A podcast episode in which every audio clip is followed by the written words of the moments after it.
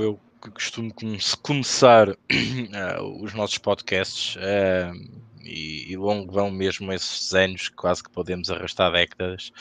Uh, não há de faltar muito, falta um ano para que isso aconteça. para, para, para, para estarmos nesta, nesta companhia de, de vários, vários dias, de várias semanas, meses, anos, de décadas, como tu falaste. agradecer também realmente o, convite, era, era natural depois de entrevistarmos o Bruno Coutinho e o Rodrigo, uh, obviamente fecharmos a casa, como costuma dizer, que, que, a minha presença. Claro que tínhamos que inverter aqui algum tipo de papéis, Uh, mas é com, com muito agrado que aqui estou, claro, uh, dar o, o, o, peito às balas para as perguntas que possam surgir. Uh, e sinceramente, nada no que estejamos habituados, aquilo que temos feito muitas vezes nos nossos podcasts e até agora nesta nova modalidade, ah, na, na, no espaço entrevista do Aposta Ganha, onde de facto estar deste lado começa, começa a fazer um bocadinho de sentido um, e começa a perceber uh, os suores frios dos outros lados uh, quando no fim falam, pronto, correu bem, correu bem, é normal acontecer esta, esta simbiose e, e, e sentirmos um bocadinho mais, mais incomodados. E lá está, como tu dizias, voltando um bocadinho à, à vaca fria, é difícil uh, arrancar o programa e perdes o impulso de começares a falar, a dizer a no, o nosso slogan, a nossa linga-linga de, tantos, tantas emissões. Mas obrigado mais uma vez pelo convite, obrigado a todos aqueles que nos uh, vão ver hoje em direto e cá estou, pronto para as tuas perguntas e para as perguntas dos nossos telespectadores, como eu costumo chamar, uh, para a nossa comunidade oposta ganha, porque também uh, eu faço parte dela, também, também, também sou apostador, também faço parte da comunidade. Rodrigo. É, eu, é, o Rick toca melhor as entrevistas com as pessoas conhecidas e tal. Eu sou uma pessoa meio monotemática, né? Só penso e falo de apostas, parece, né? Meio ridículo até. Então eu vou tentar aqui trazer, dando um disclaimer inicial, tentar mesclar um pouquinho né, essa visão que o Rick tem da nossa vida profissional e também um pouquinho do que é o Ricardo, né? Eu acho que é importante, eu estava até pensando sobre isso hoje, Ricardo, você fechando os três as três, é, as três caras do aposta ganha pública, embora o Bruno seja o dono do aposta ganha, né? Nós só sejamos auxiliares, né? Então, assim, mas de alguma forma, é, eu acho que dá para associar um pouquinho o perfil de cada um com também com o estilo de apostas e o comportamento dentro do universo das apostas. Eu acho que dá para traçar um paralelo bem interessante nesse sentido e eu acho que é por isso que é importante também esse tipo de questão para para conhecer melhor até o tipster, a pessoa que você segue, o que você também ouve opinião, né? Porque mais do que tips, o Ricardo escreve os artigos do AGPT e são centenas de artigos já e é difícil você falar de um tema que já não tenha discutido, né? Então fica nessa questão. Bom, vamos começar um pouquinho assim. É... Ricardo, é... você é um técnico, você trabalha tem uma atividade profissional que requer um, um certo skill, né? É, você é pai, é, com tantas coisas maravilhosas para fazer na vida, com tantos hobbies, com tantas atividades importantes, que que você aposta, Ricardo? Bom, pergunta, pergunta interessante, começamos bem. Uh, bom, eu uh, às vezes, por muito que nos custe dizer as coisas ou falar as coisas, as apostas aparecem na minha, eh, na minha vida uh, por, um, por um amigo. Uh, o amigo que, que invadiu meu, a minha casa, entre comas, numa altura em que eu me encontrava um pouco sozinho uh, na vida, digamos, numa fase de, diferente da minha vida. E esse amigo, nas várias visitas e companhia que fazíamos um, um ao outro, uh, aos jantares, ou beber o café, ou ver uma simples cerveja, a ver um jogo de futebol, surgiu as apostas. Um, realmente numa fase que eu uh, estava basicamente numa casa sozinho, um, a viver um pouco mais para mim uh, do que na partilha, seja com, com, com, com, quem for. A questão aqui foi que realmente, como tu disseste, eu, eu, tra eu trabalho, tenho um horário fixo, trabalho num hospital. Um, e como é óbvio já centrava muito a minha atenção e o meu esforço e a dedicação que é uh, trabalhar numa instituição pública, mesmo sendo uma empresa privada, mas que obviamente faz parte uh, integrante do, do núcleo uh, do hospital e seu bom funcionamento. As apostas aparecem assim por um amigo na, na famosa Biwin, que hoje tanto se fala e que hoje voltou à berra até pelo patrocínio e pelas notícias que surgiram e que nós falamos aqui, que eu próprio escrevi artigos sobre isso. Um, Uh, nasce, nasce nesse desafio desse amigo que já apostava, que, que faz-me conhecer as apostas, e depois, lá está, naquela falta de, de chegar a casa e, sei lá, calçar as pantufas, estar-me a ver a televisão, ou beber cerveja, ou, ou pensar em ir de, para a moina com os amigos até às tantas da manhã, uh, achei que era um desafio interessante porque eu não conhecia nada das apostas, não sabia o que era um over, não sabia o que era um under, e rapidamente começou a interessar-me um bocadinho mais sobre este mundo. Um, completamente às cegas, sou sincero. Eu não sabia que era uma casa de apostas, eu não sabia que era uma aposta, como eu disse, não sabia que era um over, que era um under. Muito provavelmente, muitos que chegam a esta comunidade do aposta ganha uh, chegam da maneira como eu cheguei também ao aposta ganha. Uh, e, e, por isso é que provavelmente eu uh, preocupo-me tanto com, com, com, esta gente que chega ao aposta ganha e provavelmente esta uh, preocupação com os artigos, de explicar as coisas, este, um, sei lá, eu não queria chamar carinho, mas esta, esta atenção e o carinho que às vezes temos para as pessoas que chegam até nós e que têm muita dificuldade em perceber as coisas, os conceitos, a linguagem, os conceitos técnicos e tento que essas pessoas se sintam o mais confortáveis possíveis, porque quando eu cheguei não foi fácil perceber todo aquele volume, toda aquela imensidão de, de termos, de conceitos, uh, e, e, foi muito difícil. Claro, naveguei em N sites, como é óbvio, mas acabei por chegar ao posta ganha, como é óbvio, e tu já referiste isso muitas das vezes, e falaste isso na tua entrevista, a gente googleava uh, algum assunto sobre apostas, o aposta ganha era dos primeiros, e obviamente batíamos no nosso fórum. É verdade, você tem razão. É, a gente tinha uma oferta muito menor de conteúdo sobre apostas antigamente, e hoje a gente tem uma oferta enorme de conteúdo sobre apostas na internet. Acho que você concorda comigo sobre isso, né? Sim, sim. É, você acha que o excesso de conteúdo sobre apostas que hoje tem na internet tem produzido apostadores melhores ou apostadores piores em comparação com a sua época que você começou? para mim piores. Uh, sou muito sincero e tenho, tenho a opinião muito bem formada relativamente a isso. Eu acho que quanto mais, quanto mais disparamos, menos nos centramos. É, e se há muita oferta, uh, há um velho slogan de uma música de um grande rapper português, quando há oferta em demasia, uh, e não digo o resto, vocês sabem quem é que estou a falar. E, e, de facto, não, não acho que faça, que faça bem. há quem diga, assim, há aqui dois, dois pontos que são muito importantes. É a questão da concorrência. A concorrência sempre faz bem, faz sempre evoluir, faz sempre querer melhor e saber melhor. Provavelmente agora vestindo aqui um bocado a pele do aposta ganha como já administrador. Um, a, a, concorrência faz sempre bem, faz sempre tentar chegarmos mais e melhor e sermos melhores.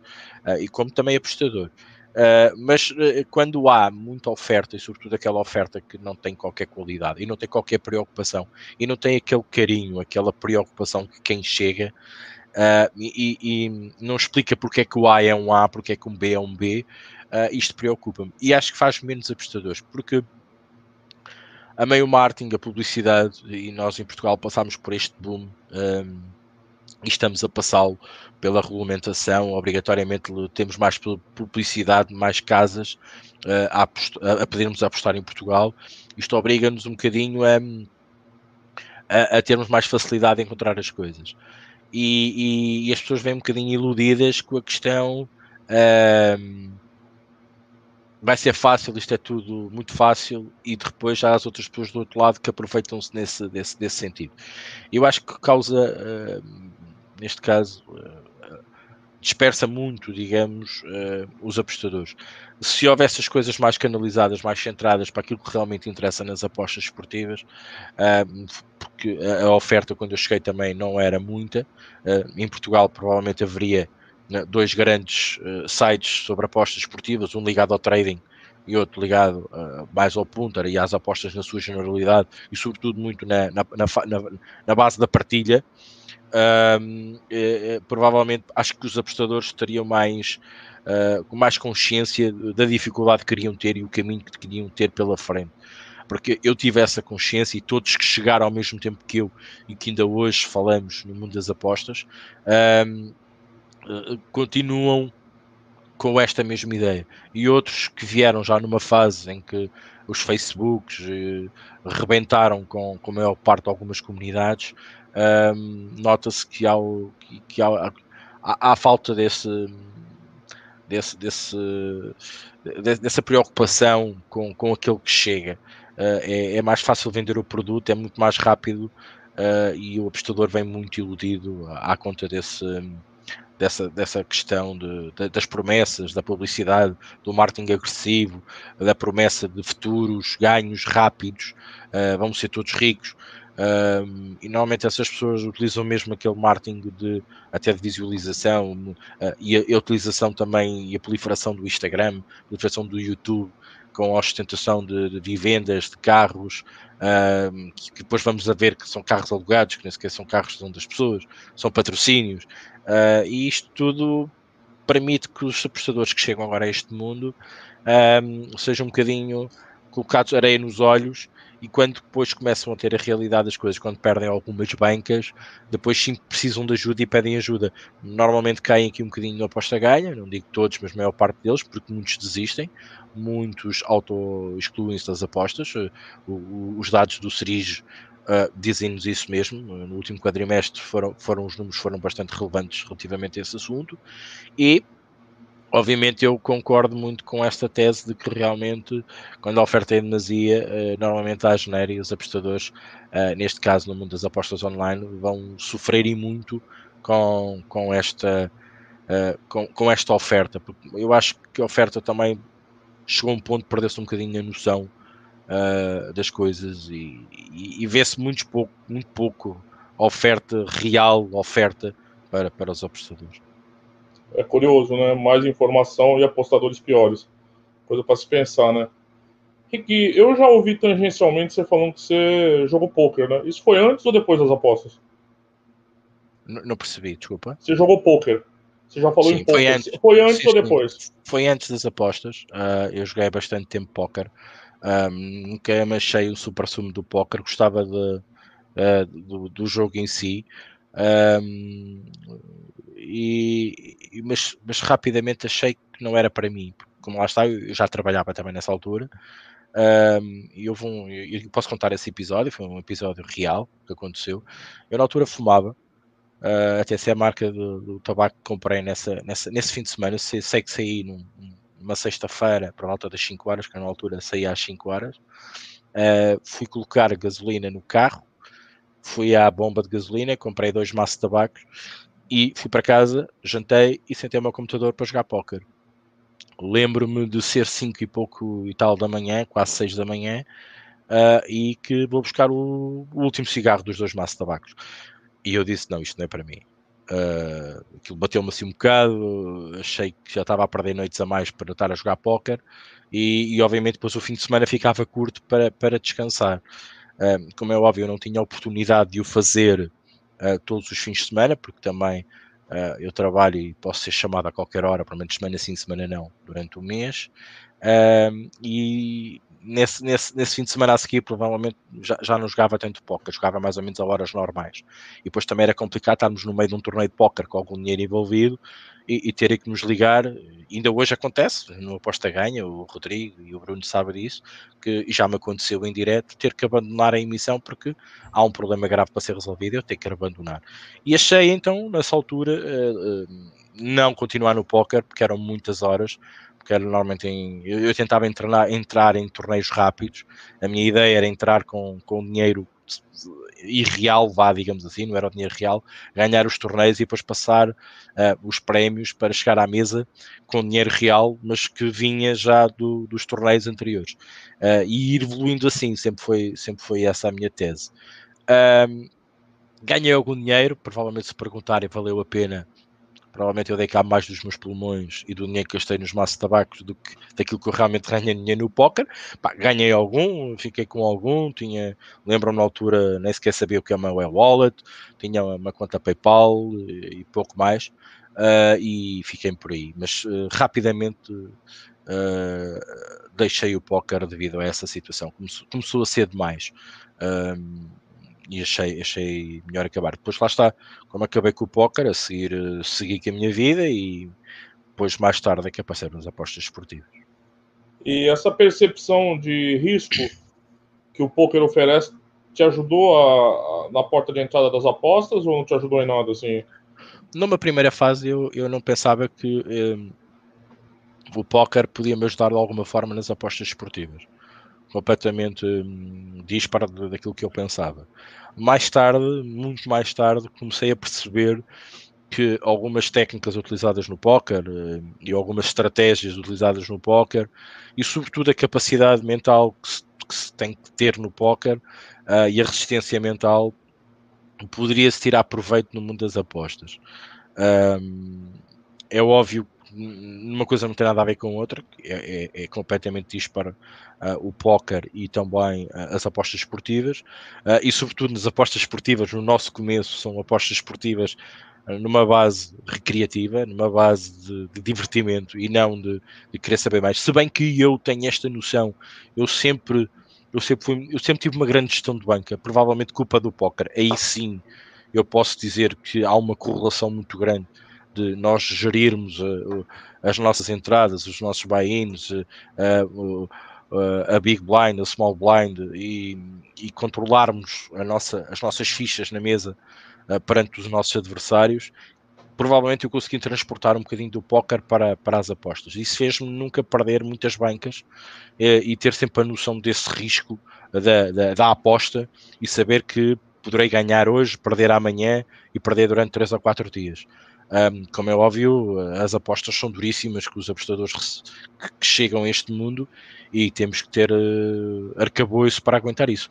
Eu acho que nessa parte mais psicológica do póquer ajudou-me também, mas mais de resto, uh, o póquer é, é, é, muito estratégico, tem outras, outros, outras nuances, mas que acho que aqui ali podemos ir buscar algumas algumas coisas importantes do póquer para as apostas. Eu usei muito a gestão de banca, que nós chamamos nós aqui gestão de banca e no póquer também, vá, digamos, uh, e fui buscar muito a resistência mental, sobretudo quando se está a perder algumas mãos, não é?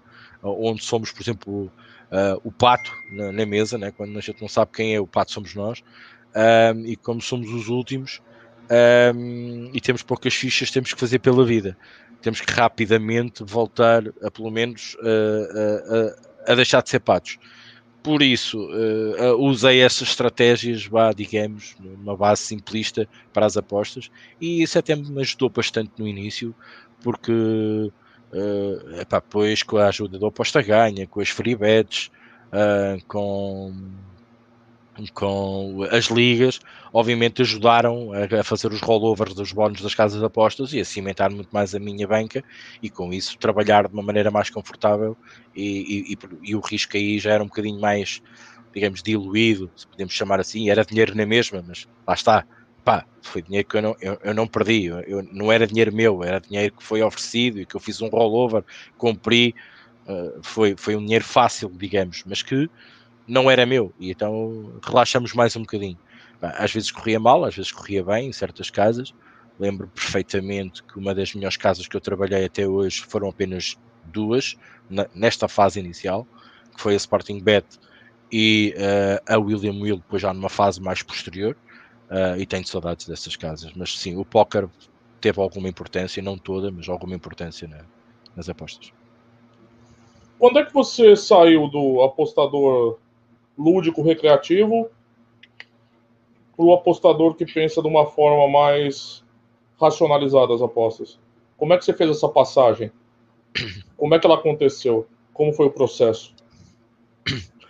Eu, eu acho que aqui a culpa é inteiramente do aposta ganha. Uh, eu quando vi uh, muita coisa escrita uh, no, no, fórum, eu quando via pessoas preocupadas a perceber certas determinadas coisas, eu percebi assim, para aí, há, há, há um outro mundo. Não é só divertimento. Há mesmo pessoas que trabalham para ganhar algum rendimento. Eu, eu nunca fui muito iludido. Uh, eu nunca até pensei... hoje não é, né, Henrique?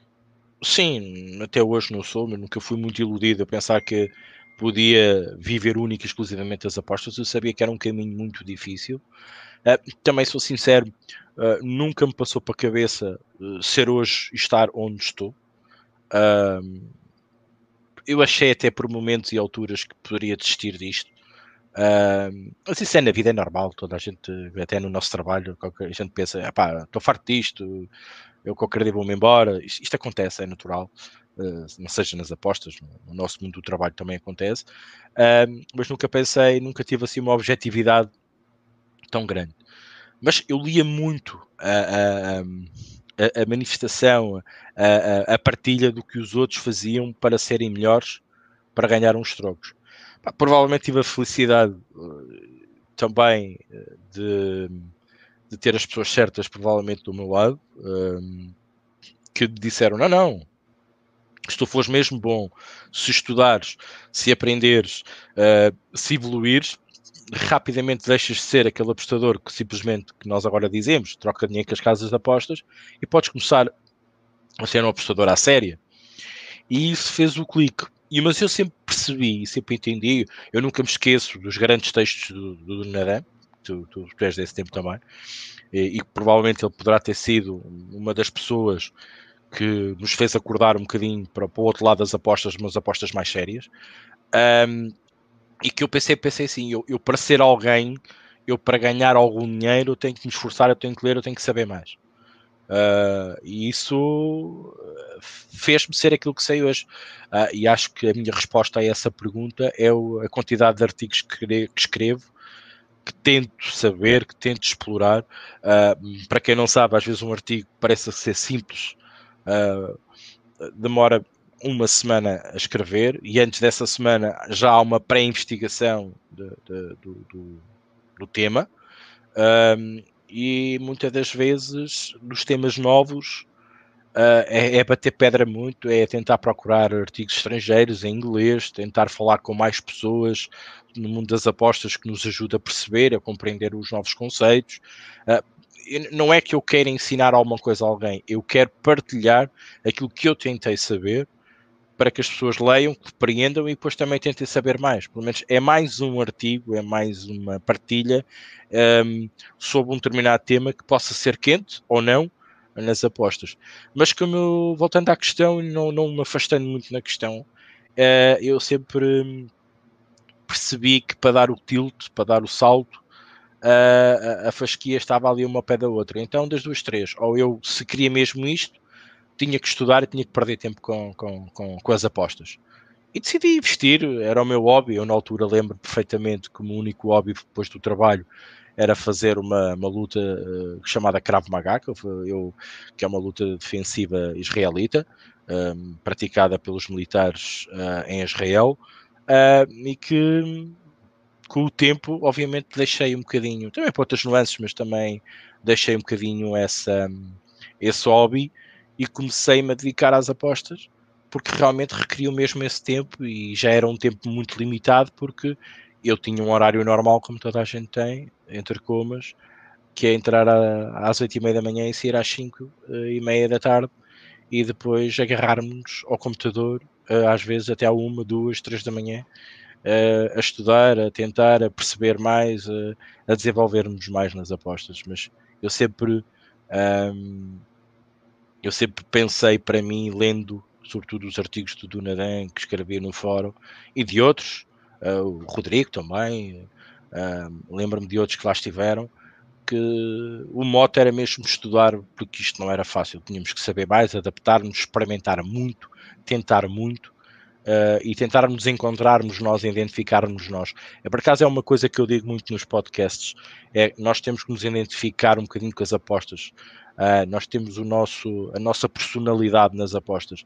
E no dia que eu achei que me encontrei, eu achei, ok, eu agora vou olhar isto de outra maneira e foi o que fiz. E estou onde estou neste momento. Teve algum clique definidor ou foi um processo? Ou teve alguma coisa que aconteceu? Ah, não? Foi, foi um processo e a seguir houve um clique quando fui convidado para ser Só para explicar, pra, porque eu vejo isso como funil, não sei se você vai concordar comigo, a entrevista é sua mas é, são, é, é, um, é uma quantidade ínfima de pessoas que vão passar esse funil, que vão conseguir enxergar as apostas dessa forma que eu estou te perguntando que você passou. Eu queria entender se foi assim, foi contínuo, teve alguma coisa algum dia, alguma um evento especial que falou, olha, eu posso, eu posso avançar de nível aqui. Isso não precisa ser só isso. Eu não preciso ficar só nessa brincadeira, sabe? Houve, houve, houve um clique sucessivamente depois de um convite. Uh, eu, como comecei a, a tentar uh, saber mais, uh, como chego ao posta ganha, automaticamente somos praticamente induzidos a participar nas ligas, porque são muito, eram muito apelativas na altura. Eu lembro-me a liga da B365 era extremamente bem concorrida. Eu lembro de ter feito, ficado em terceiro lugar, não fiquei em primeiro, mas fiquei em terceiro lugar. E achei que e nesse dia achei que era o super sumo das apostas, não é? que é bem verdade, porque era uma liga muito arrida, era preciso acertar muito para, para estarmos em terceiro lugar, quanto mais em primeiro. Uh, eu lembro-me de entrar nessa guerra, então fazia-se muitos prognósticos uh, e escrevia-se muito, uh, algo que eu também não estava habituado. Eu sou da parte técnica, nós fazemos pequenos resumos técnicos sobre as coisas uh, e gatafunhos, vá, digamos. eu não sou de letras, não é? Eu sou de sujar as mãos, como costuma dizer. Um, e, e, e obrigou-me a escrever e a ler, algo que eu também não fazia. Mas quando eu participava muito no posta ganha e como eu escrevi muitos prognósticos e provavelmente sempre, eu acho que isto para mim foi o que mais uh, me fez pensar que podia as apostas para mim podiam ter aqui algum significado. Foi quando eu achei que a minha própria personalidade no meu dia a dia um, eu conseguia tê-la no mundo das apostas esportivas dentro de um fórum que tu sabes tão bem como eu e outros que tais que participaram nessa altura, às vezes havia dias muito complicados de, de, de estar em certos e determinados tópicos do fórum da aposta ganha. Um, e a minha postura e a minha maneira de estar uh, e da minha maneira também de trabalhar as apostas, começou a dar alguns frutos. Lembro de começar a mostrar um bocadinho de serviço uh, na Bundesliga 2 e rapidamente para a França, e depois surge o convite para ser moderador do Aposta Ganha. Estamos a falar que na altura Aposta Ganha, no fórum, uh, não havia pano para mangas, não é? Havia, havia muito trabalho para fazer durante o dia. Uh, e eu aceitei esse desafio e achei que aí sim, calma, porque eu com esta personalidade, com este meu método de trabalho, com, com esta minha maneira de ser, realmente eu posso deixar a parte lúdica da brincadeira e provavelmente o esforço que eu tive até, até à data estará a ser compensado de alguma forma. Eu lembro perfeitamente que depois passei uma fase mais complicada e aí sim posso, posso afirmar que depois mais tarde, quando, quando assumimos outras tarefas no aposta ganha, uh, foi mais difícil para mim as apostas, mas depois já lá vamos para falar sobre isso. Mas nesse dia houve o clique e sobretudo quando sai um convite para ser moderador e para poder ajudar a comunidade e ainda, lá está, de uma maneira muito fraca, de ajudar os outros que estavam a chegar também àquela comunidade, apesar de comparado com outros na altura, Uh, tu inclusive que estavas, que estavas como, como moderador e depois mais, mais tarde administrador, um, tinham comparado comigo, que eu era um Nabissas, neste caso um novato, mas já como moderador do, do, do Aposta Ganho. Mas, mas esse, esse clique. Foi um bocadinho uma sucessão, mas depois com um convite que pensei assim, não, se as pessoas confiam em mim, se me estão a dar esta oportunidade, é porque normalmente eu, pelo menos, sei o que é que ando aqui a fazer. É, desenhando uma linha do tempo, pelo que você está contando para gente, então você falou que você estava sozinho, o seu amigo indicou as apostas. Tomara que você não seja mais amigo dele, porque ele te causou um mal enorme. Estou brincando. Ainda sou amigo é, ainda sou amigo. É, é, não, é brincadeira. É, mas eu acho que você não estava casado, pela sua descrição, você não, tava, não tinha filho, você não tinha nada. Então, eu acho que parece que o processo de aprofundamento das apostas foi concomitante com o seu processo pessoal de construir uma família, você já tinha, eu acho que você já tinha tido um casamento anterior, provavelmente, Sim. você já tinha separado, é, porque eu conheço um pouco também a tua vida, e, e aí você, mas aí você constituiu família, teve um filho, né, uhum. e eu, eu, vejo que esse processo foi meio paulatino nas apostas, né, e aqui eu até aproveito para usar a pergunta do Fernando, que eu vou usar mais perguntas do que geralmente a gente usa aqui, é, como é que foi essa conciliação do avanço no mundo das apostas e, ao mesmo tempo, a tua vida pessoal se constituir numa família com filhos, com mais responsabilidade, com mais tudo isso. Como é que foi? Como é que foi essa evolução concomitante nas duas horas? E qual o papel das apostas também? Qual foi o peso das apostas nessa tua nova realidade? Bom, não foi fácil, certo. Um, numa primeira fase, numa primeira fase é, é, fácil de gerir porque só vais ligar o computador se quiseres. Não tens uma obrigação. E, e mas nessa fase realmente eu, eu, eu já estava casado, mas, uh, mas estava sozinho. Uh, pelo menos durante a maior parte de, do tempo eu estava sozinho. Uh, por questões de, de, espaço do país onde as pessoas trabalhavam. Uh, mas, mas nessa fase é fácil de gerir, muito fácil de gerir, porque só vais ao computador se quiseres. Quando há o convite, quando há uma responsabilidade, quando também reparas que o facto de teres ganhado uns trocos que te ajuda a meter um depósito de gasolina no carro ou pagares a conta de internet ou a conta do telemóvel, podes começar a ver isso como não é uma obrigação, mas como uma coisa que tu pelo menos sabes que vais ter algum tipo de rendimento com isso. Um, depois, mais tarde, com, com, com um filho, um, não tenho qualquer problema em dizê-lo, é mesmo muito difícil de gerir. Uh, e, sobretudo, epá, eu, eu, sei que há famílias e os filhos, na, nos primeiros meses de vida, não deram trabalho nenhum ou não tiveram tantos problemas assim. Uh, no meu caso, foi complicado. Uh, e foi difícil. Eu, eu não se dormia. Eh, essa fase toda a gente passa, mas, mas sim, mas o Afonso, que é o meu filho, uh, tinha, teve problemas em, com, com, respiratórios e, e, e, fazia infecções com facilidade. Uh, e vocês, nessa altura, já como administrador do Aposta Ganha, que, que ainda em, em, cima houve um peso ainda mais responsabilidade do que um simples moderador ou depois super moderador, como já fui, uh, ainda era mais uma responsabilidade esta e sobretudo numa altura em que o Aposta Ganha uh, precisava muito do nosso, do nosso esforço, foi na altura do blackout, uh, foi difícil, uh, noites sem dormir, diretas, se me perguntas hoje como é que conseguiste, não sei provavelmente daqui a uns anos eu vou sentir essa, esse peso. Uh, e agora, voltando à questão, uh, não, é, não é fácil. A questão profissional, um, eu também posso dizer que não tenho um emprego muito exigente, não é sempre exigente, tenho muitas fases uh, durante o ano mais exigentes, sobretudo no verão, uh, também não ajudaram, uh, não ajudaram de tudo, foi mesmo muito difícil conclusão das conclusões. Valeu a pena ou não? Eu acho que valeu a pena. Eu, eu, costumo dizer, eu nunca me arrependo nada daquilo que faço. Faço de consciência. Podemos gostar mais ou menos em certas determinadas atitudes. Podemos nos arrepender de alguma coisa. Não acho que é uma questão de arrependimento. Uh, quando se está naquele momento e se juíza daquele momento, é porque temos os dados para, para decidir naquele momento. Uh, o mais tarde é fácil de falar, é fácil de estar aqui agora a dizer: epá, se eu soubesse o que sei hoje, um, não tinha feito nem metade. Não, na altura fiz porque quis, porque achei que. Um, e, não me, e não me arrependo, mas, mas foi muito difícil. Uh, eu, eu, não foi tanto, tanto a parte profissional, uh, provavelmente eu também, na minha parte profissional, uh, eu também me sinto um pouco mais à vontade devido à formação que eu tive formação barra pai, que sempre me deu muitas luzes de eletricidade, etc. Então sinto-me à vontade nesse campo. Mas na parte, sobretudo, quando nasce um filho, foi muito complicado.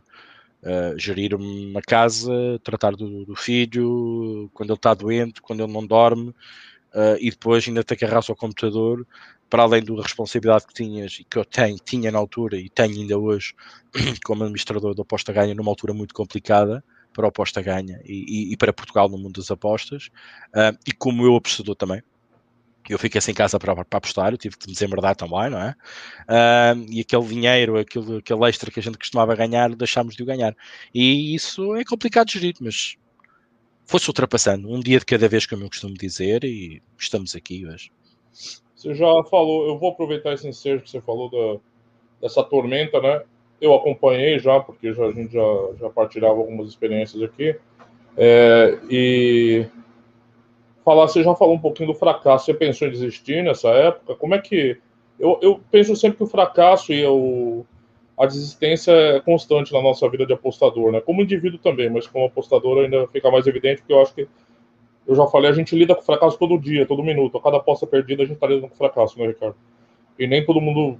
Eu acho que poucas profissões lidam com essa intensidade do fracasso diário. É, como é que você pensou em desistir? Em algum momento você pensou, falar, ah, vou, vou largar isso aqui, cara, eu gosto, mas deixa quieto. Pensei, sou sincero que pensei. Uh, mas é engraçado, sempre pensava nisso e andava naquela. Ah, são momentos, não é? São semanas que, que, estamos mais, mais em baixo e o que é que eu estou aqui a fazer. Um, sempre surgia um desafio uh, diferente. Eu lembro-me que fui convidado para ser administrador do Aposta Ganha para aí 15 dias, um mês do meu filho nascer. Uh, e eu na altura estava a pensar seriamente em deixar as apostas.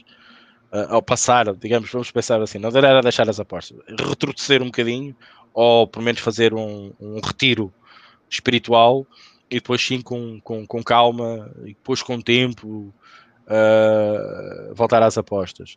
Mas surgiu um convite numa ida, numa ida a Lisboa, até por acaso numa, numa entrevista uh, à BTV com o Bruno Coutinho, surgiu o convite para, para ser administrador do Aposta Ganha uh, e na altura assumir uma, uma, luta, e agora podemos dizer aqui, eu, eu e o Rodrigo, quando os podcasts, que agora são podcasts, antigamente era a Rádio Aposta Ganha, um, terminaram porque uh, decidiu-se internamente que a rádio não tinha que acabar durante algum tempo, até porque depois também começámos a passar algumas dificuldades sem as casas. Uh, eu e o Rodrigo fomos provavelmente do seio de todo o grupo, havia mais gente também, como é óbvio, lembro-me do Fábio, que também defendia muito a, a, rádio, que também participou connosco muitas das vezes.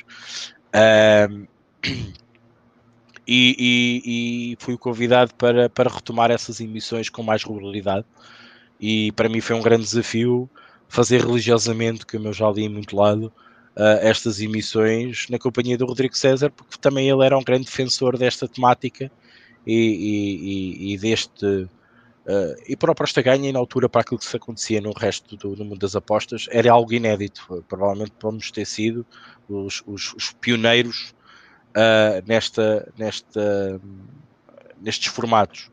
Uh, já tivemos maneiras de estar diferentes.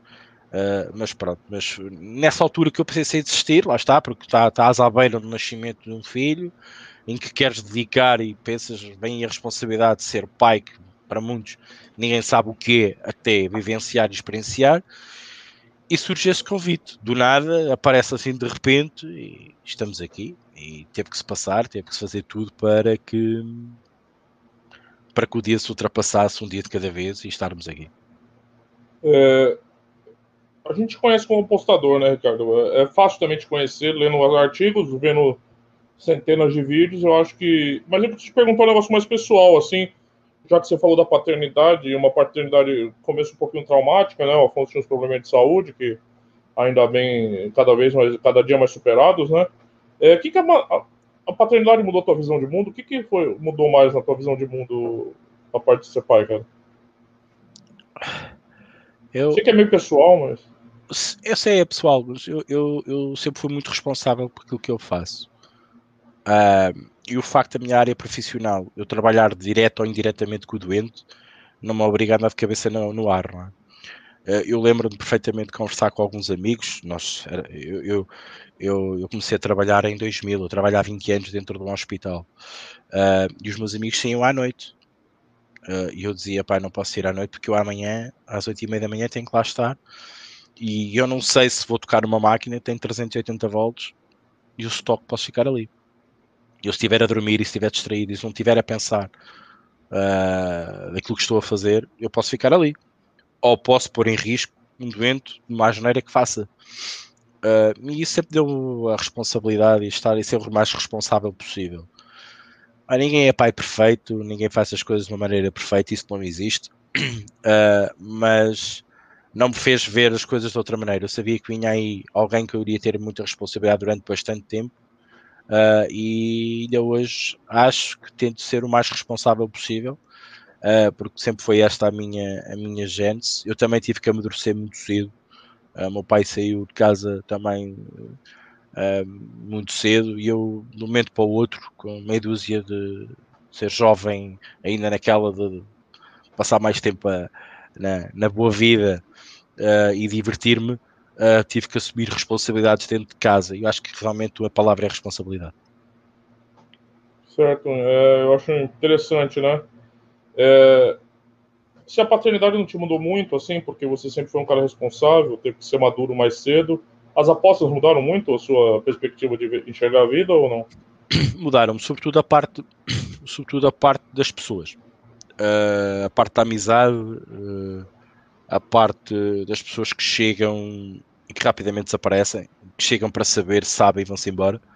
Uh, comecei a perceber que este mundo também é um mundo mais mais de interesses. Um, e de facto isso fez-me olhar para o meu dia a dia, para algumas pessoas à minha volta e que também percebi que as pessoas estavam ou estavam mais próximas de mim porque teria algum interesse, algum benefício estar ali. Não era a amizade pura.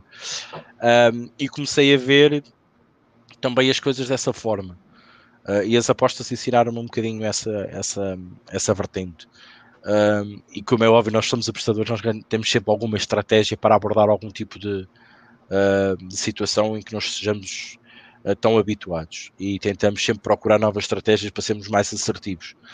E eu comecei a aplicar um bocadinho isso em algumas pessoas que me rodeavam, e rapidamente aqui e ali as pessoas começaram a falhar e comecei-me a perceber que não estavam ali com a, a uh, estarem ali puras, porque as pessoas gostarem mesmo de nós como tu és, como, como és, e para aquilo que és e aquilo que estás a ser. Um, as apostas fizeram ver isso de, de outra forma. Você falou um negócio interessante agora há pouco sobre você era um apostador, entrou no fórum, foi se formando como apostador, como deu, de repente virou moderador, de repente super moderador, administrador, de repente estava na rádio, de repente estava no YouTube.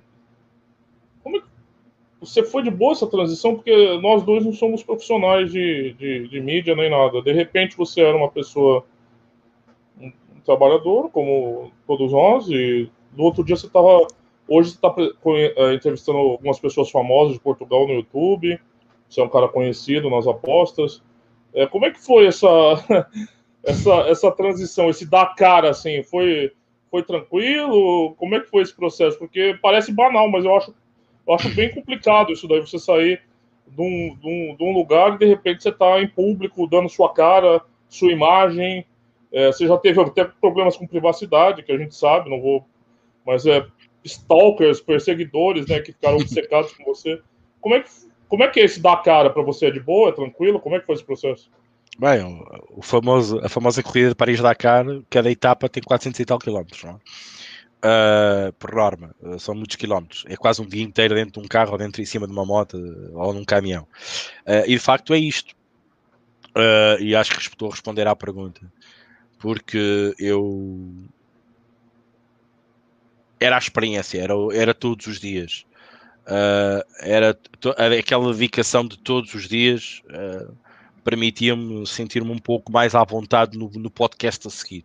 Primeiro a rádio, a voz Uh, depois a imagem no YouTube, uh, quando começámos a aparecer e dermos as caras, uh, porque também houve uma fase no, nas apostas que faltava muito isto, faltava dar a cara. As pessoas precisavam não ouvir uma voz, não ouvir um nick.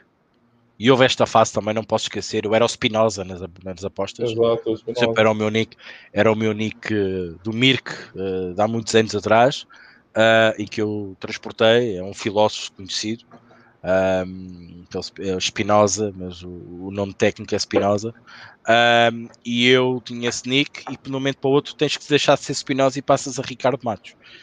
E, e aí há uma habituação que demorou algum tempo. Passas para o YouTube e vais ao continente às compras e ouves, epá, aquele não é o Ricardo do Aposta Ganho. Uh, e há pessoas que acham que nós somos os supra-sumos das apostas e que lá por dizermos alguma coisa ao contrário, nos querem fazer uma visita à porta de casa para conversar connosco. Uh, mas realmente eu sempre resolvi, lá está, provavelmente a minha postura de, a minha, a minha maneira de estar das apostas trouxe-me isso. Eu posso dizer que esse stalker que me estavas a dizer, eu uh, não digo um ano, mas acho que foi um ano e meio, dois anos depois, uh, tive o, o prazer uh, e tive de estar com ele sentado a ver uma cerveja, a falarmos abertamente uh, sobre apostas e sobre a nossa maneira de estar nas apostas. Ele caminhou por um lado e eu continuei por outro, mas chocámos muitas vezes, abatemos boca muitas vezes. Foi, foi esta questão que quiseram chegar à porta de casa para, para me interpelar sobre algumas decisões de lá está, de administração, de moderador de um fórum. Um, mas que mais cedo ou mais tarde eu estava a beber uma cerveja uh, numa das melhores cervejarias em Coimbra uh, com essa pessoa. E de facto, nesse dia disse: Não, és capaz. Neste dia eu se ali um clique, um momento, esse foi o momento quando, quando tens um, um hater, agora as palavras muito engraçadas do, dos haters, e esse aqui consegues sentar com esse hater a beber uma cerveja e a falar livremente sobre apostas, isso é qualquer ressentimento das ambas as partes, acho que, acho que evoluí de alguma, de alguma forma. Mas foi gradual, a experiência, o dia a dia, a cada emissão fez-me estar mais confortável. Mas foi por aí. É, você estava me, me, ajudando e dando alguns ensejos. Eu, eu, eu, vou te falar como eu enxergo, né? Eu sempre achei você um cara muito frio, né? Eu já vi você apostar de, fisicamente na minha frente. Eu já vi você atuar como moderador também. Já vi em várias situações e você sempre com o sangue muito gelado. Poucas vezes eu vi você é, emocionado, assim, explodindo, assim, explodindo de raiva, assim, eu não, não, vejo. Isso me lembrou muito, assim, uma vez você falou sobre futebol, como você racionalizou o seu lado torcedor, assim, realmente, é, parece muito frio quando você fala de futebol, é, é realmente as apostas trazem um desencanto sobre o mundo do futebol, assim, você fica, você racionaliza todo o processo e aquele amor de torcedor diminui. Como é que funcionou isso para você? eu acho que essa parte de desligar a fase emocional do futebol um, com as apostas bem um bocadinho mais tarde. Eu realmente, muita gente me diz isso, sou uma pessoa um bocado fria, distante e, e que me afasto até. Um, de facto, é, é, é, um pouco verdade. A prova está aqui. Eu trouxe muito a minha personalidade para as apostas uh, e eu vejo as apostas muito, muito friamente e, e consigo, e consigo estar o mais calmo possível. Na parte, na parte, digamos, da emoção do futebol, eu quando, e ainda no último podcast disse isto, quanto mais aposto, eh, menos gosto de futebol. Quanto mais percebo de apostas, menos gosto do desporto e do futebol. Eu vejo muitas coisas, posso não encontrar uma explicação racional, lógica, mas que é muito estranha é, eu já disse aqui algumas quantas, não interessa voltar aqui, nós estamos a falar de apostas de hoje, mas um, obriga-me a ver um bocadinho, eu até usei esta analogia na última vez, como um espetáculo de wrestling que os, que os americanos fazem tanto, que aquilo parece que é tudo desenhado e projetado para que haja um princípio, meio e fim e um desenvolvimento, uma novela mexicana, digamos. Um, eu, eu consigo perceber mais ou menos que as coisas têm alguma tendência no futebol, para mim não é desporto eu, se quiser ver desporto, se quiser ver futebol e vibrar com o futebol, provavelmente vou ver aqui a académica e vou dar aqui o benefício da dúvida, ou vou ver aqui um clube da Distrital, porque aí o jogador, como eu disse, no fim do jogo vai comer uma cerveja e vai comer uma bifana, né? junto com os adeptos, uh, poucos adeptos ou nenhum, mas, mas vai lá. Uh, mas, é, mas é isso, eu acho que trouxe um bocadinho da minha personalidade fria, cautelista, como já me chamaram, um, da maneira de lidar com as apostas.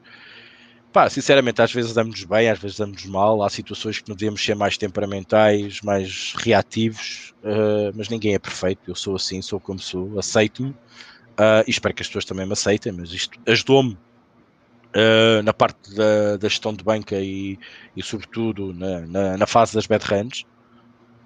Acho que esta parte ajudou-me imenso. Esta parte da personalidade que eu trouxe para as apostas ajudou-me imenso e acho que pode ter sido do mal, pode ter sido bom para as apostas, esta questão de lidar até com algumas percas e com alguns momentos menos bons. E sobretudo também no meio de, como tu dizias no fórum, no meio de tanta mal educação, eu chegava ali, opá malta, isto é muito simples, ou é ou não é, ou senão vão os dois embora. E a malta olhava e dizia assim, mas que é este gajo que apareceu aqui, calmo e sereno, não entrou em discussões, não entrou em, em saber quem é que tem razão, arranjou uma solução. Ou acaba, ou continua de uma maneira diferente. E acho que foi isso que, que me fez também ter mais punho, digamos, no, no controle às vezes de certos tópicos do, do fórum, dos lives então, com a Cubit no, no auge, com a arbitragem no auge, uh, ter um bocadinho de mão, uh, ainda hoje, alguns apostadores desse tempo ainda falam para mim, ainda, me consideram como, como, como tal. É curioso, né? Você começa a enxergar um sistema, você falou no começo, tem uma facilidade para ter um rigor de gestão de banca, de stakes, né? Sua frieza emocional também dá para perceber que não são coisas aleatórias, né? São coisas que se conectam um pouco, assim, só para tentar dar um arco aqui. Rick, eu sei que o Bruno sempre falou aqui que o Espírito Aposta Ganha é o conteúdo gratuito e que a gente sabe disso, né? O Bruno é o dono da Aposta Ganha, a gente a gente ajuda, né? E que sempre vai ser o gratuito, e esse é o mote da aposta ganha, a gente sabe, e a gente sempre defende isso também.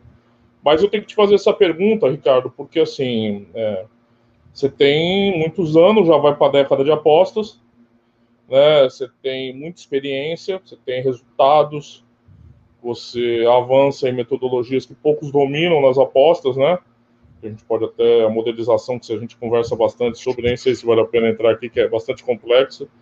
Eu ia pedir para você colocar para download a tabela, mas aí eu lembrei também que a gente, ninguém ia conseguir operar a tabela, então não adianta baixar a tabela que ninguém operar. É, e ao mesmo tempo, né, é, eu vejo um mercado de pessoas oportunistas, medíocres, que algumas ficam milionárias com se aproveitando das apostas sem ter colocado um dia um dinheiro no bolso. Eu falo isso sempre, é repetitivo. Você nunca pensou, você pensa em se tornar, ir para esse caminho, é, porque pessoas, apostadores muito piores, é, se oportunizam desse segmento e ganham muito dinheiro com isso. E é uma pergunta que eu sei que não é muito a espírito do aposta mas eu tenho que te perguntar, se me perdoa, você nunca pensou em comercializar tips, cursos, apostas. É, como é que você enxerga é, você nisso? Você nunca pensou nisso? Nunca cogitou isso? Nunca foi uma ideia? Como é que você fala um pouco sobre isso? Eu sei que é meio genérico, mas por favor. Sim, acho que é racional. Nós, quando chegamos ao mundo das apostas, queremos ganhar dinheiro com isto, não é? Uh, não só pelas apostas que fazemos, e obviamente que depois aquilo que se passa ao lado uh, de repente chegamos às apostas e sabemos o que é um blog aberto. E sabemos que há pessoas que partilham as apostas através de um preço. E pensamos nisso. Ah, mas espera aí, eu também não posso fazer o mesmo, porque eu sou mais que os outros, sou menos que os outros. Questionamos nisto. Mas acho que eu nunca pensei nisso. Principalmente quando é mais. Eu acho sim, é sim, quando ou, é quando até vi... outros. Sobretudo quando reparamos que provavelmente as pessoas do outro lado podem não ter. Pronto, a qualidade é inquestionável, porque eu também estava a começar. Pronto, mas tudo bem. Mas começas a ver que também pode ser a mesma oportunidade que os outros. Mas, uh, obviamente, que isso depois, lá está, nas diversas formas como tu evoluís uh, nas apostas, uh, começas a colocar isso um bocadinho de lado, porque numa primeira fase pensa-se nisso, porque a gente chega, é uma informação tal e vender tipos era algo que toda a gente pensava. Eu, por exemplo, posso vos dizer eu descobri um serviço de tipos de alguém que eu conhecia diretamente e eu nem sequer sabia que era, que era aquela pessoa que estava a dar tipos. E mais tarde, passado uns anos valentes, eu descobri que realmente era aquela pessoa que estava por trás daquele serviço. E, eu, não é que eu pagasse, mas sabia que aquela pessoa era boa naquilo que fazia. Uh, e por acaso nunca desconfiei, nunca desconfiei, nunca, nunca, nunca me chegou. Um, por isso acho que era natural naquela fase, na altura havia muita ideia de vender tipos, quando eu cheguei ao mundo das apostas. Uh, mas eu, eu nunca enverdei por aí porque eu achei, sempre achei que precisava de mais e mais e mais e mais. Eu precisava de ser sempre melhor e queria ser sempre melhor. Então o único caminho era o estudo e a dedicação um, e o tempo que eu dedicava a aprender mais e saber mais. Mas também cheguei a um ponto, muito mais tarde, em que também tive a oportunidade de estar nas apostas num outro lado, num outro nível, de uma outra maneira, no aposta ganha, como é óbvio. E provavelmente esquecemos um bocadinho esta nuance. E como eu me identifico uh, bastante com, com esta comunidade, uh, porque senão provavelmente não estava aqui onde estou hoje, uh, nem sequer sido dadas as oportunidades que me deram, uh, e eu, eu, não, não quero ser falsa modéstia, mas provavelmente daqueles que entraram naquela altura, os que ficaram realmente no aposta ganha não foram muitos, mas também não foram assim tão poucos. Mas aqueles que ficaram mesmo e que não viraram costas, dois estão aqui uh, e que deram o corpo às balas quando todos achavam que o mundo ia acabar e que não havia mais apostas em Portugal. Houve dois que continuaram. E só alguém chama-se Rodrigo e chama-se Ricardo. E claro, uh, quem quis continuar com o projeto, com, com o Bruno, uh, como, como administrador realmente do, do Aposta Ganho e dono do Aposta Ganho. Um, por isso é que eu acho que, nunca pensei nesses termos, porque nessa altura era fácil dizer assim, então isto vai acabar, opá, muito obrigado, vocês são os gajos porreiros, é uma comunidade muito linda e muito maravilhosa, mas eu vou fazer pela vida. Eu acho que lá está, afasta-nos um bocadinho estas possibilidades, estes pensamentos, quando, hum, quando outras oportunidades também nos aparecem e nos afastam disto. Né? Provavelmente se não tivesse uh, acontecido um convite para a administração do, do, e fazer parte de um grupo de trabalho para, para passar um mau bocado, foi mesmo assim, um, provavelmente eu nessa altura podia ter pensado nisso. Era natural. Uh, e, e, para além de pensar nisso, também tinha que pensar numa coisa: é que o meu próprio iria apostar naquela altura. Uh, foram momentos complicados, uh, porque eu já trazia algum rendimento, não era muito, mas trazia algum rendimento, mas que me fazia parar para pensar, provavelmente. Se houve momentos houve dois momentos. É no início que achamos que podemos vender tipos também, porque na altura toda a gente queria fazer o mesmo. Ainda hoje se vê isso. E naquela altura em que parece que tudo acaba, tudo desaparece, parece que o mundo vai acabar, tu começas a pensar assim, bem, tenho que fazer pela vidinha, não é? Isto é mesmo assim. Não tens trabalho naquilo que gostas de fazer, nem que tenhas que ir trabalhar para as obras, mas tens que ganhar algum, não é? E, e já investiste tanto tempo, já investiste tanta coisa, tens que pensar noutra, noutra, noutra solução. Uh, há um convite, há uma mudança de agulhas e há uma aposta e há uma responsabilidade e, rapidamente se passa e, e esquece esse, esse, esse, esse, assunto. E lá está, e a identificação que temos depois também com o projeto também ajuda muito. É porque às vezes eu imagino que deva ser aterrador para você, que é um cara que trabalha hoje com muita modelagem, estatística, coisas complexas, às vezes trombar com algumas coisas que são é, tabelas é, primárias, assim, coisa da Idade Média que é vendida como supra-sumo da tecnologia, né? Eu não digo que você queria estar no lugar, mas assim, eu imagino que a tua avaliação do, do, daquilo deve ser um negócio aterrador de olhar e ver que tem consumo e que as pessoas. Né... Eu não me aflige isso, Rodrigo. O que mais me não. aflige eu não é uma questão da complexidade das tabelas ou da não complexidade das tabelas. Porque o segredo da modelização é ter um sistema rápido, uh, eficaz e o mais simplista possível. Esta é a questão. Uh, e eu acho que, por exemplo, no meu modelo eu consegui isto. É um modelo muito simples. Uh, e tentei simplificá-lo ao máximo. teve muito trabalho, né, Ricardo? Horas, horas, horas. Lá está, às três e quatro da manhã. E, e, sonhar. Sonhar uhum. com fórmulas para, para tentar chegar a uma é. conclusão, a um número que nos pudesse dar uma indicação de que algo podia mudar ou não. Uh, isto, isto, aconteceu várias vezes, muitas vezes mesmo. Mas um, eu acho que o, o, o facto de eu ver uma tabela simplista, eu, essas a mim chamam-me a atenção. Porque aquelas tabelas elaboradas, cheias de cores, é para mim é confusão. Chama-me logo a confusão. ok? Só quem entende aquilo é quem fez aquilo. Ponto acento. É aquilo que tu dizias há bocado. Não adianta pôr aqui a tabela porque se... vocês não vão saber mexer nela. É verdade. Isto é verdade. São muito complexas. É difícil de entender. Para mim, uma tabela simplista provavelmente chama mais a atenção. O que eu não consigo perceber, e para mim isso custa-me muito, e já aconteceu uh, aí num grupo de apostas, que eu às vezes gosto de meter o meu bedelho, uh, porque eu gosto muito de ler o que se passa lá fora, porque eu também é assim que absorvo as dificuldades dos apostadores para escrever os meus artigos. Faz parte do meu estudo do dia a dia. Uh, uma vez vi uma tabela a precificar o handicap. E muita gente estava a conversar e houve uma pessoa que disse: Isso está mal calculado. E eu perguntei: Mas isto é que é? É uma tabela Fairline? É uma tabela de uma projeção? Não, era uma tabela Fairline. Mas que estava mal calculado. Que tinha um erro natural, porque a diferença entre o menos um, o zero, era abismal. Não, não, podia, não podia ver aquela diferença. Matematicamente estava errado. E então, obviamente, nós discutimos na base normal de que estamos a analisar de uma coisa que nos coloca pela frente e dizemos que aquilo está erro ou há, uma, um erro na fórmula, porque o Excel para errar formas é, é o must, não é? temos de ter mesmo muito cuidado. E claro que não é meu espanto, primeiro calam, eu não pude escrever mais, e a seguir praticamente me mandou embora desse, desse sítio, só porque eu questionei e, e, pedi, e, e avisei que aquilo estava mal. Meses depois, uh, diria, alguém vem à baila num, num, vídeo e diz que afinal o Excel tinha um problema e que realmente uh, esse problema já tinha sido solucionado porque havia um bug. Eu há três meses atrás já sabia que havia um bug, por isso, uh, quer dizer, isto é que me custa. Mas e, ah, e depois o bug foi resolvido, ok? Entretanto, abre-se um, uh, tipos pacas com, com essa panilha, né? Primeiro resultado, claro, é um dia, atenção, eu, eu vou ser um bocado irónico. Primeiro resultado desse dia do, do, do Excel com o Fixed Bug, só redes. Realmente o bug estava mesmo um bug muito complicado de resolver.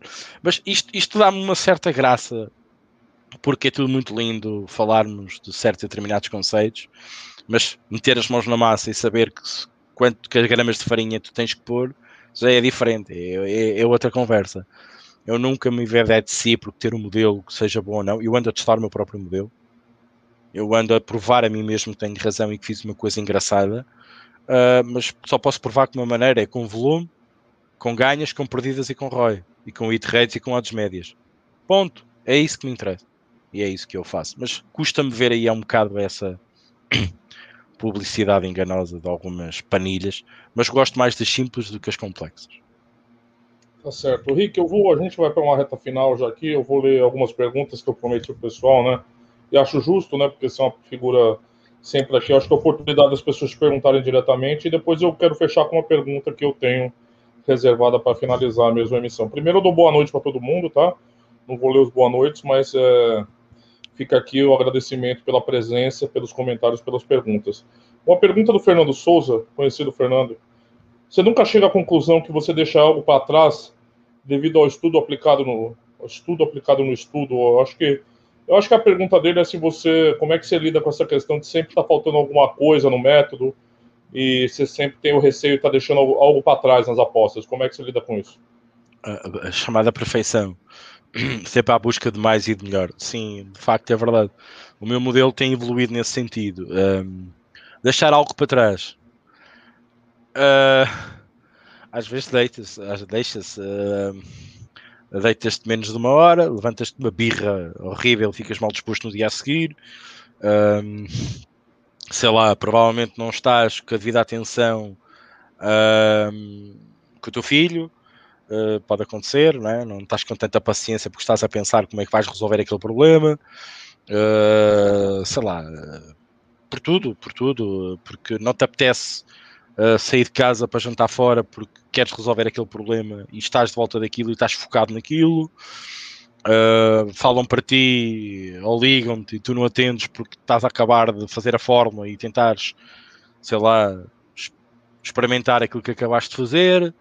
Uh, eu, eu acho que desde que se faça aquilo que se gosta e que realmente isto, isto é como tudo. Há médicos que se dedicam à investigação e não fazem mais nada na vida.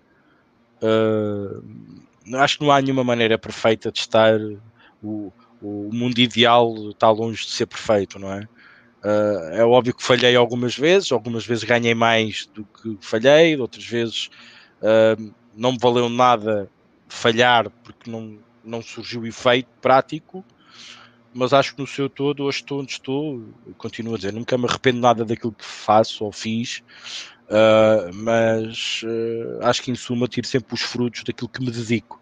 Uh, e acho que mais cedo ou mais tarde, eu acho que. Porque eu, eu sou um bocado da filosofia, daí o Spinoza, e sou um bocado também muito da ciência, porque também sou técnico. Para mim, a física e a química têm, têm uma razão de ser, a ciência tem razão de ser. Mas também gosto muito de filosofia. Eu acho que, eu já falei nisso no mundo das apostas, também acontece muito. Eu ligo muito isto às coisas da natureza. Eu acho que mais cedo ou mais tarde as coisas têm uma tendência para se equilibrar. Um, e, no, e a dedicação vá, versus entre comas um, retorno, há um dia que vai, vai estabilizar. É normal que um dia dás mais e vais receber menos, mas vai haver um dia que vais receber mais do que aquilo que te esforçaste. E é um dia que equilibras e que andas ali mais, mais tempo equilibrado. Eu acho que a vida é isto, a dedicação, o esforço e o retorno é, é, é isto. Nas apostas e no mundo do trabalho e nas amizades, nas relações, uh, no que for. Tá o Tidan sempre está aqui com a gente nas lives também direto. Ele pergunta se tem algum apostador ou apostadores como referência no mundo das apostas, assim, que te inspiram. Uh, inspirar eu acho que não é uma questão de inspiração, porque nós quando inspiramos de alguém, achamos eu gostava de ser como aquela pessoa, uhum. ou perto daquela pessoa. Eu sempre quis ser eu. Uh, traçar o meu caminho, a minha ideia e a minha filosofia, neste caso para as apostas. Uh, mas tive muitas pessoas que me influenciaram, influenciaram positivamente. O Dunadan já falei aqui, uh, o Rodrigo César, o, o Danilo Pereira, quando estava a escrever prognósticos no Brasil, na altura o Brasil, pff, prognósticos no Brasil, eh, tipos, tipar Brasil era, era coisa de outro mundo. Série B, então, aprendi muito. O Rangel, está lá. O Rodrigo, não sei se recorda, o Rangel. Lembro, lembro. Uh, o, o Fábio, o Fábio Antunes, ensinou-me um bocadinho a ver a Champions e a Liga Europa de outra maneira. Uh, não, não posso esquecer disso. O, o Bruno Alex, uh, a ver o ténis de maneira diferente. E estar diferente de maneira que, que estava nas apostas e, e, gente que esteve na posta ganha, foram administradores, moderadores. Um, eu não tive assim um supra-sumo. Eu aprendi, tentei aprender um bocadinho com todos para tentar me definir a mim como, como eu queria que se, ou pensava ser um dia. Uh, mas absorvi muita, muita dessa experiência relativamente a esses, com esses com esses apostadores, com, com esses, esses tipsters, vá, digamos, uh, e da maneira como eles viam e estavam nas apostas. Houve muitos outros, provavelmente estou-me a esquecer agora, perdoem-me, mas nunca tive nenhum ideal. tive sempre vários, ia buscar sempre o melhor de, que eu achava que cada um tinha, se achava ou não que aquilo realmente um, podia ser uh, vantajoso para mim. O Dunadan pelo estudo e pelo conhecimento, uh, provavelmente o Bruno Alex na questão do ténis pela metodologia que usava, uh, um Fábio Antunes porque via a Champions e lá está a Liga Europa com menos futebol, mais mediatismo, uh, perceber o que é que era mais proveitoso naquela altura, para o momento das equipas, uh, epá, entre outros, isto é só um exemplo. E o Brasil, contigo, com o Rangel, com, com, com o Danilo Pereira na altura no Aposta Ganha, uh, com uma visão diferente de abordagem, porque tipar no Brasil era diferente de tipar na Europa. Venha quem vier, nada, nada batia certo. E, e vocês ensinaram-me a ver um bocadinho a, a, cultura brasileira da maneira como se apostava no Brasil, sobretudo na Série B, que era tão emblemática e tão difícil de apostar. E eu cheguei muitas das vezes a prognosticar na, na Série B e ainda hoje é um desafio para mim. Uma pergunta do Raul Ferreira: é, com o conhecimento que você tem, você pensa em voltar a ser apenas um apostador? Sem responsabilidades a não ser administrar sua banca? É, é, óbvio que sim, é óbvio que nós um dia queremos a nossa reforma. uh, agora, se ela vai acontecer ou não, não sei, o tempo irá. Neste momento, eu não penso muito sobre o meu futuro nas apostas. Uh, sou sincero, uh, eu, a bola vai rolando, a dedicação, a responsabilidade mantém-se, o empenho mantém-se provavelmente dedico-me um bocadinho à minha modelização, àquilo que eu acho que neste momento estou focado. Não sei se amanhã vou deixar a modelização e vou, e vou uh, fazer outra coisa qualquer relativamente às apostas, não sei. Uh, neste momento estou, estou estável, estou tranquilo, não penso, não penso num, não penso numa reforma. Mas gostava de um dia me reformar, tipo Rocks Roxenberry na Tailândia, sossegado, só a apostar e não fazer mais nada. Que beleza, está certo.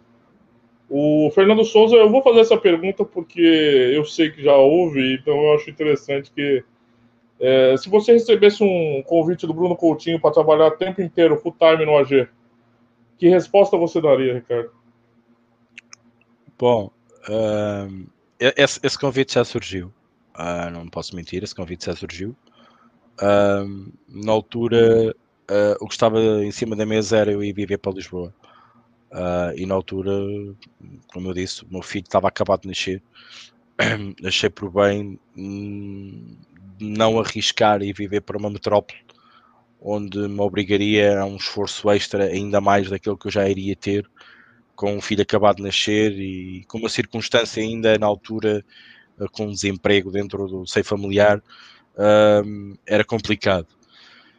Uh, não surgiu por causa disso um, recusei literalmente o, o, convite na altura uh, e posso-vos dizer que o convite era bastante interessante, mas por questões de eu achar, sei lá, e também porque também no meu trabalho também sempre pensei um dia chegar mais alto daquilo que eu, que eu sou neste momento.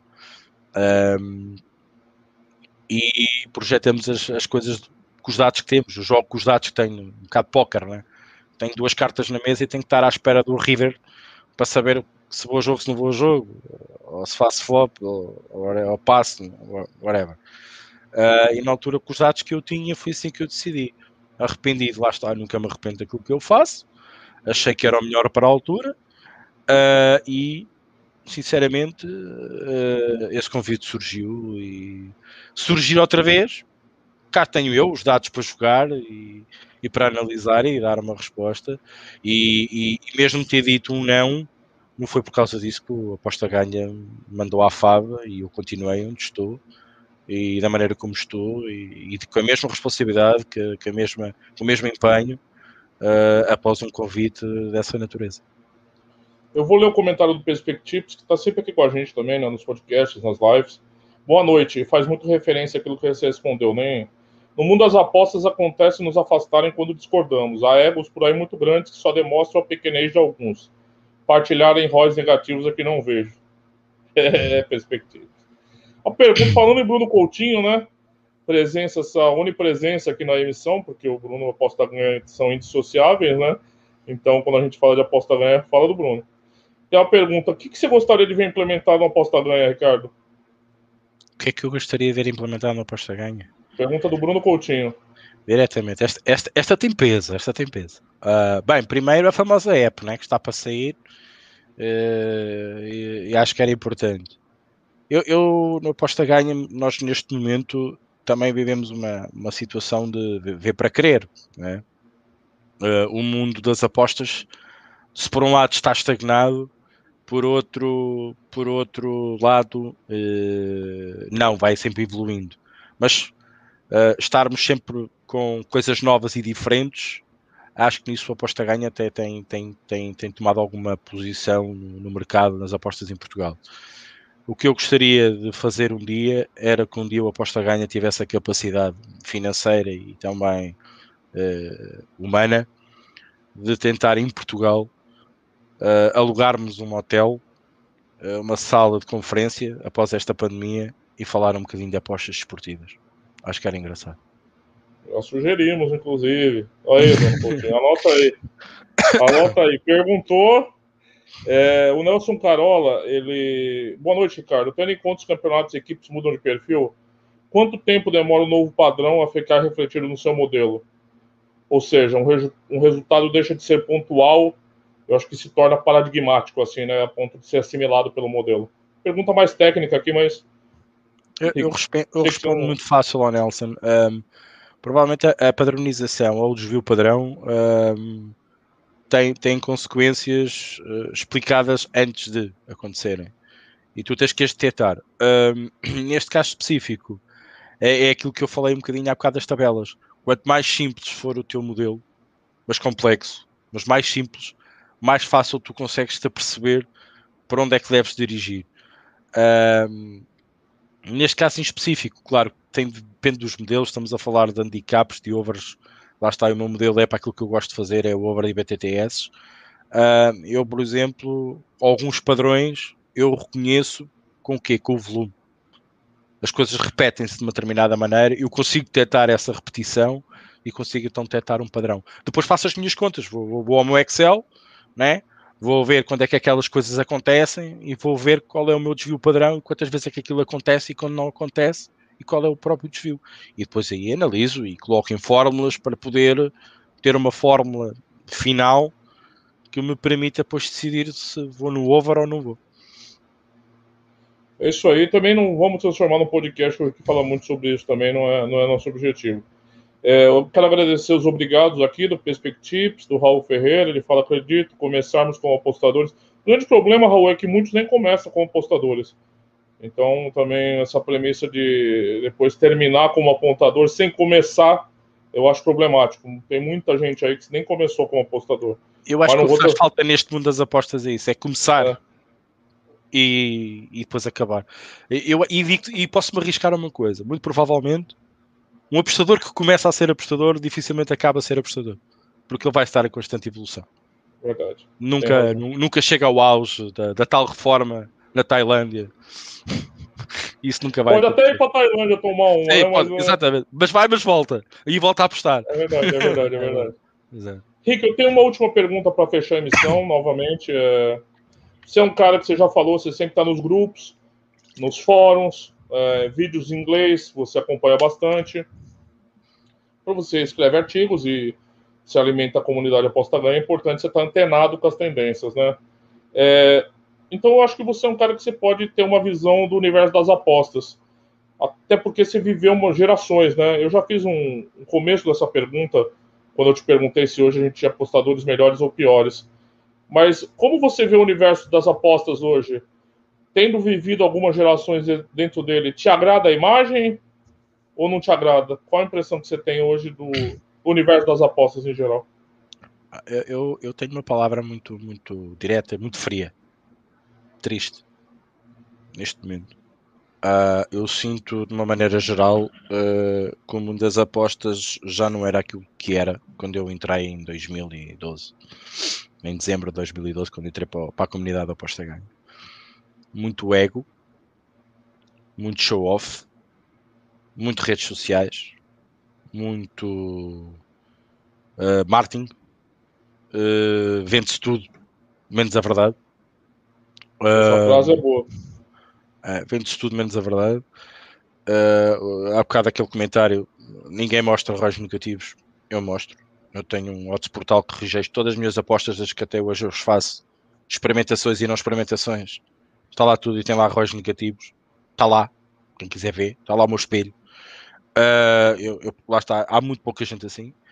Eu, eu entristece muito uh, uh, o mundo de hoje das apostas. Eu acho que hoje temos certos, certas pessoas no mercado.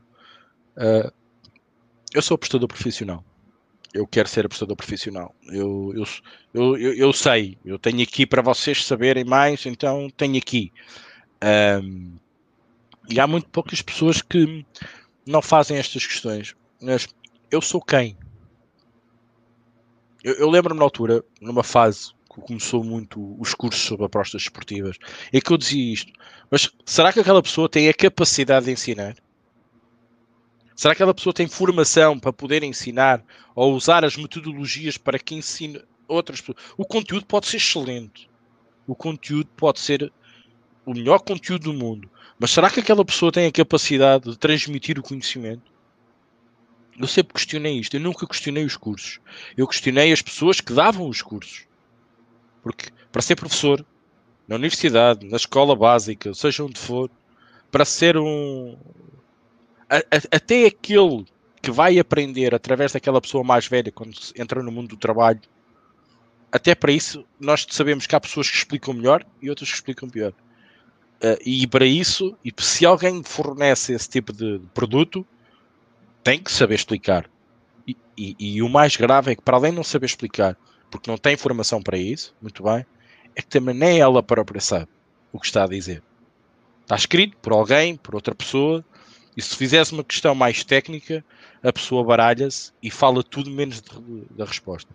Tenho reparado, como tu disseste, um, em alguns podcasts que ouço, Uh, eu ouço muita qualidade, mas também gosto de ver a pouca qualidade, que é para eu fazer o meu juízo de valor. Um, e, e, também gosto de ver o que os outros fazem, né? para saber, espera aí, aqui, aqui sumo, não há, há aqui algumas ideias diferentes, não há. Eu também gosto, gosto de saber o que é que se passa ao lado. É, é bom.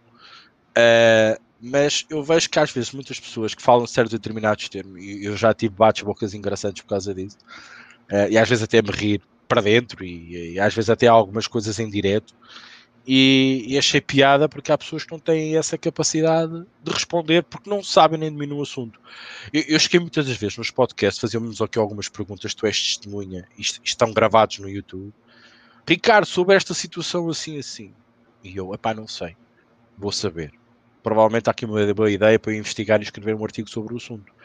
Não há problema nenhum dizer isto não há problema nenhum. Eu lembro uma vez, eu tinha um professor, esta, esta nuance, esta, esta experiência e, e, isto que eu estou a dizer agora, eu aprendi numa aula de técnicas de eletrónica, nunca me esqueço. O professor era um, era um barra em eletrónica. E os nossos desafios era desafiar o professor, porque ele era mesmo bom. E nós, na altura, falava-se de eólicas, falava-se de conversores, falava-se de 30 por uma linha. E nós íamos às internets ou ao Google desta vida tentar todas as aulas que íamos ter com aquele professor, desafiá-lo ao limite. Há um dia que nós conseguimos. E então a resposta dele foi: nós fizemos uma determinada pergunta, eu já não me lembro qual foi. Ele disse assim: Ora, sim, senhora, aí está um bom tema para vocês fazerem o vosso trabalho de casa e na próxima aula apresentarem-me aqui para a gente debater sobre o assunto. Obviamente que nós já tínhamos feito alguma base de preparação para isso. Toda a gente escreveu sobre o assunto e na, nessa aula nós escrevemos e dissemos o que cada um estudou ou pesquisou sobre o assunto. Obviamente que ele também fez o seu trabalho de casa, porque ele também não sabia. E no fim, ouviu-nos, disse: Eu também investiguei, também cheguei a esta, a esta conclusão, mas eu não sabia. Mas hoje, todos nós sabemos mais um bocadinho sobre isto. E isto marcou-me na minha vida, e é assim que eu, quando não sei, vou estudar, vou ver, vou trazer para a próxima aula e de uma maneira melhor, pior, mais informação, menos informação, dar-vos a conhecer sobre o tema, ou, ou seja o que for. Bom, gente, até extrapolamos um pouquinho aqui o tempo, peço desculpa pro Rick que estourei um pouquinho o tempo aqui, mas eu não sou entrevistador, então é compreensível. É, quero agradecer novamente aqui a disposição do Rick responder perguntas. Ele não recebeu nenhuma pergunta antes do, da emissão. Realmente todas as perguntas foram surpresa. Isso nem sei se é o ideal, né? Mas é, de fato realmente ele teve que responder na hora. Quero agradecer os comentários, perguntas de todos. É, agradecer a presença e passar aqui a palavra para o entrevistado à noite se despedir, né? E mais uma vez agradecer aí ao Ricardo pela pela partilha aí de, da história dele, do conhecimento dele e da presença dele aqui nessa emissão especial. Valeu, Rick. Bem, obrigado, obrigado à Posta Ganha pelo convite. Uh, é um prazer estar aqui todos os dias e neste espaço de entrevista também.